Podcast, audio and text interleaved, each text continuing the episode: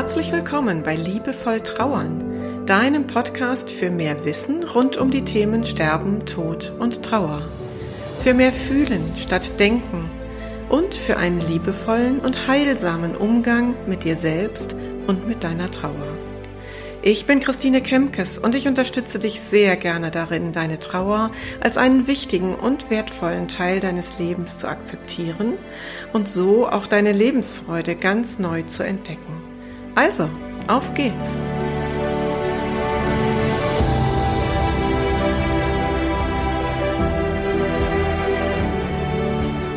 Heute geht es um ein Thema, das mich schon länger beschäftigt und wozu ich auch schon länger eine Folge machen wollte. Und dann gab es jetzt eine Mail einer lieben Podcasthörerin, die mir nochmal den Schubs gegeben hat, das jetzt tatsächlich auch zu tun, denn sie hat mir ein sehr, sehr gutes Beispiel dazu genannt. Es ist ein echtes Aufregerthema für mich, sag ich mal direkt vorweg. Ein Thema, das mich immer wieder sehr ärgert, wenn ich das erlebe. Und ich erlebe es leider häufiger. Es geht um die Bewertung von Trauer und damit die Einordnung von Trauerfällen, Todesfällen und damit zusammenhängend Trauerfällen in eine hierarchische Ordnung. Und das, was ich dir jetzt dazu erzähle, das ist nicht empirisch irgendwie von mir erforscht worden oder es gibt keine wissenschaftlichen Studien darüber, sondern es ist einfach eine Wahrnehmung, eine ganz subjektive Wahrnehmung von mir. Ich habe das Gefühl, dass in der gesellschaftlichen ja, Einsortierung und wir Menschen bewerten ja von früh bis spät. Das machen wir alle, das mache ich auch, ja. Ähm, ich drehe mal gerade noch eine kleine Schleife. Wenn wir morgens aufstehen und wir gucken in den Spiegel, dann sagen wir ja nicht, oh, du hast Augenringe unter den Augen, sondern wir sagen, oh, du siehst scheiße heute aus. Ja? Und das ist schon die erste Bewertung. Und so gibt es immer einen mini kleinen Moment von einem Reiz bis zu unserer Reaktion und die Reaktion enthält zu 100 Prozent, würde ich jetzt mal sagen, eine Bewertung. Es sei denn, wir können uns schon so ganz gut distanzieren und immer zwischen diesen Reiz, dieses Thema Reiz und Reaktion ein kleines Stoppschild setzen und dann ähm, ja uns distanzieren und dann quasi achtsam bewertungsfrei wahrnehmen.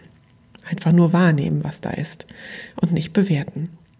So, und unter dieser Überschrift Bewertung und Wahrnehmung ähm, brechen wir das jetzt nochmal runter auf die Todesfälle. Und da ist es gesellschaftlich so, dass der Tod eines Kindes in der Hierarchie ganz oben steht. Da ist das Aufhorchen groß, da ist das Mitgefühl riesengroß, aber gleichermaßen dann natürlich auch die Verunsicherung. Wie gehe ich denn jetzt mit so einem Menschen um, der sein Kind verloren hat? Und übrigens ist dieses Phänomen umso größer, je kleiner das Kind ist. Also wenn ein ähm, Vater oder eine Mutter ihr ähm, 40-jähriges Kind verloren hat, und wir bleiben ja unseren Eltern gegenüber immer Kind, Zeit unseres Lebens, dann ist das Aufhorchen oft natürlich auch groß, auch je nach äh, Umstände, aber nicht so groß, wie wenn ein zweijähriges Kind verstirbt. Oder ein Säugling direkt nach der Geburt. Auch darin stecken ja Bewertungen. Und direkt gefolgt von dem Tod eines Kindes ist äh, der Tod durch Suizid. Das ist eine Todesart, die immer noch sehr tabuisiert ist, wo die Angehörigen oft immer noch stigmatisiert werden. Und auch da geht es einher mit einer großen Verunsicherung des Umfeldes, wie sie nun damit umgehen sollen. Und das hängt eben daran, dass dieser, diese Todesart ähm, so in der Hierarchie nach oben gesetzt wird, dass gleichermaßen äh, dieser Gedanke im Umfeld entsteht, dann muss ich aber auch irgendwie ganz besonders damit umgehen und ich weiß gar nicht, wie das geht. Also ziehe ich mich eher zurück und gehe gar nicht damit um. Das ist ja etwas, was Menschen sehr oft erleben, wenn sie einen Angehörigen durch Suizid ähm, verloren haben, dass das Umfeld sich zurückzieht. Und das passiert ganz häufig aus den genannten Gründen. Ja, dann ähm, ziemlich weit unten steht in meiner Wahrnehmung die Trauer um Eltern, insbesondere um alte Eltern. Vielleicht kennst du das aus deinem Umfeld auch oder hast es selbst erlebt. Wenn da der 90-jährige Vater stirbt, dessen Zeit in Anführungsstrichen abgelaufen war, dann haben die Angehörigen doch wirklich noch viel schneller wieder zu funktionieren. Denn das ist ja der in Anführungsstrichen ganz normale Gang der Dinge. Und da ist die Erwartung eben, dass man auch ganz schnell über diesen Verlust hinwegkommt und wieder ganz normal am Leben teilnehmen kann. Und noch weiter unten, ganz unten in dieser Reihe der Hierarchie ist ähm, der Tod eines Haustiers.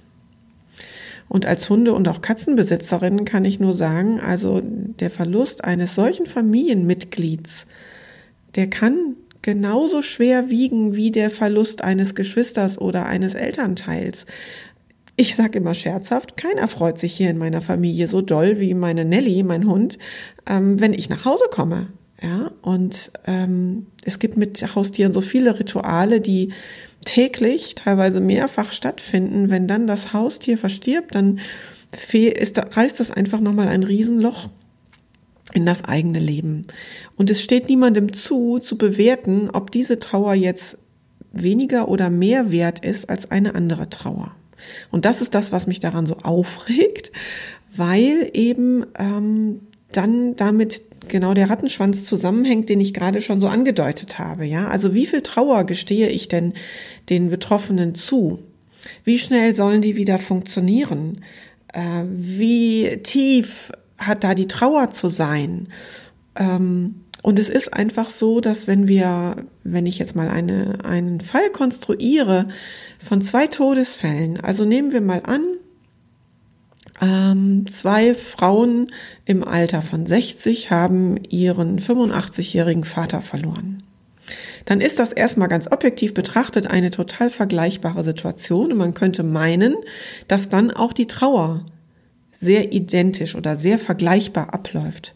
Das ist aber nicht so, weil die Trauer von ganz vielen Faktoren abhängig ist, von der Beziehung, die die beiden miteinander hatten, von der Vorgeschichte, von der Todesart natürlich auch ein bisschen. Ist da jemand ganz plötzlich aus dem Leben gerissen worden, war bis zum Tag vorher noch topfit und fällt dann mit einem Herzinfarkt tot um oder geht da eine lange Krankengeschichte voraus?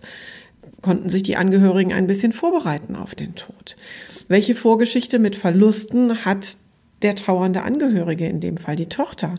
Sind da nicht verarbeitete vergangene Verluste? All diese Dinge zahlen darauf ein oder beeinflussen die Frage, wie tief, wie lang der Trauerprozess ist. Und deswegen kann ich solche augenscheinlich sehr vergleichbaren Fälle eben doch nicht miteinander vergleichen. Und schon gar nicht, und das passiert leider eben auch sehr, sehr häufig, und das ist ein ganz typisches Beispiel für Bewertung, schon gar nicht kann ich meine eigene Erfahrung über die des anderen stülpen. Das erzählen mir häufig ähm, Mütter zum Beispiel, die ein Kind verloren haben, ein kleines Kind verloren haben, einen Säugling verloren haben oder vielleicht auch eine ähm, späte Totgeburt hatten, dass dann Menschen zu ihnen, andere Frauen sagen, ja, ich habe das und das erlebt, da ist dann vielleicht ein Kind in der 20. Woche verstorben, ich weiß genau, wie du dich fühlst. Und dieser Satz, ich weiß genau, wie du dich fühlst, der darf eigentlich gar nicht ausgesprochen werden, in meinen Augen, weil wir können nie wissen, wie der andere sich fühlt. Wir sind ja nicht in dessen Mokassins gegangen, wie ein indianisches Sprichwort sagt. Gehe nicht äh, urteile nicht über jemanden, in dessen Mokassins du nicht wenigstens 30 Tage gegangen wirst, äh, gegangen bist, so lautet dieses Sprichwort. Und ähm, insofern ist so ein Satz, ich weiß genau, wie du dich fühlst, der ist echt schwierig, weil woher will ich denn das wissen? Was maße ich mir denn an, für den anderen zu wissen? Und ich möchte an der Stelle auch nochmal den Gedanken reinbringen, dass wir als, ähm, als Umfeld, als Menschen im Umfeld eines Trauernden mitfühlen sollten, aber nicht mitleiden sollten. Das heißt, wir müssen nicht in das Leid des anderen komplett eintauchen, aber wir dürfen mitfühlen. Und das ist genau das Beispiel, was mir ähm, eben diese Podcast-Hörerin geschrieben hat da ist ihr Bruder als erwachsener Mann verstorben und der Vater lebt auch noch und der Vater trauert auf seine ganz eigene Art. Aber er bekommt Zuspruch und Kondolenz aus dem Umfeld, die ähm, ja, die sehr in dieses Leid, vermeintliche Leid, ein Kind zu verlieren, hineingeht, also die eine Vorstellung davon haben, was er jetzt fühlen könnte. Und er sagt, das macht es für mich gerade eigentlich schlimmer, weil so dramatisch, wie mir das geschildert wird oder wie Menschen mir jetzt gerade ihr Mitleid aussprechen und eben nicht ihr Mitgefühl, ähm, so empfinde ich es gerade nicht. Aus welchen Gründen auch immer. Also an diesen Bewertungen hängt schließlich ja auch dran, wie wir den Menschen begegnen und was wir ihnen vielleicht sogar eben überstülpen, was sie gar nicht fühlen. Und das finde ich ist eine ganz große Gefahr. Und da bin ich meiner Podcast-Hörerin sehr dankbar, dass sie dieses Beispiel mir nochmal gegeben hat. Und die Frage ist ja jetzt vielleicht, wie kann das denn dann funktionieren mit Fühlen und nicht mit Leiden? Ich glaube, dafür braucht es tatsächlich diese, diese bewertungsfreie Offenheit. Und die können wir erreichen, indem wir nicht irgendwelche Worte vorgeben, was der andere vielleicht gerade fühlen könnte, sondern indem wir einfach ganz offen fragen. Es ist so banal, indem wir ganz offen fragen, wie geht es dir jetzt mit der Situation? Übrigens tut es auch immer gut, wenn man das viele, viele Wochen und Monate nach dem Todesfall auch nochmal macht. Sag mal, wie geht's dir denn jetzt heute? Wie fühlt sich das denn heute für dich an? Was hast du erlebt in den vergangenen Wochen und Tagen? Ähm, was was ist das, was ich für dich jetzt gerade tun kann, um dir in deiner Situation beizustehen? Also mehr Fragen als Antworten vorgeben oder Vermutungen anstellen. Also nicht die eigene Befindlichkeit überstülpen. Ja, und nun ist diese Podcast-Episode ja mehr eine Episode für die Menschen im Umfeld als für die Menschen, die selber gerade in einer Trauersituation stecken. Die meisten meiner Hörerinnen sind aber Betroffene. Deswegen habe ich heute die Bitte an dich, dass du diese Episode weiterleitest. Auch das bewertungsfrei und vorwurfsfrei an Menschen in deinem Umfeld. Vielleicht magst du das teilen im WhatsApp-Status oder so. Ähm, ich glaube einfach, dass wir genau diese ähm, diesen Change in der Gesellschaft brauchen und das drüber reden und das ähm, immer weiter verbreiten eines ja sehr natürlichen Umgangs mit der Trauer ohne Bewertung. Einfach so, wie es gerade kommt und wie es für jeden Einzelnen ganz individuell ist. Also ich würde mich riesig freuen, wenn du diese Episode weiter teilst und verbreitest. Dankeschön schon mal dafür. Und wenn du mir eine Rezension schreiben magst auf Apple Podcast, dann freue ich mich auch besonders, weil das trägt dazu bei, tatsächlich, dass der Podcast leichter gefunden wird und schneller angezeigt wird für die Menschen, die nach Hilfe im Netz und im Podcast-Netz suchen. Ich wünsche dir eine gute Zeit und wir hören uns wieder. Ich freue mich, wenn du dabei bleibst und den Podcast abonnierst und dann beim nächsten Mal sofort erfährst, dass eine neue Episode erschienen ist. Ganz herzliche Grüße, deine Christine Kempkes.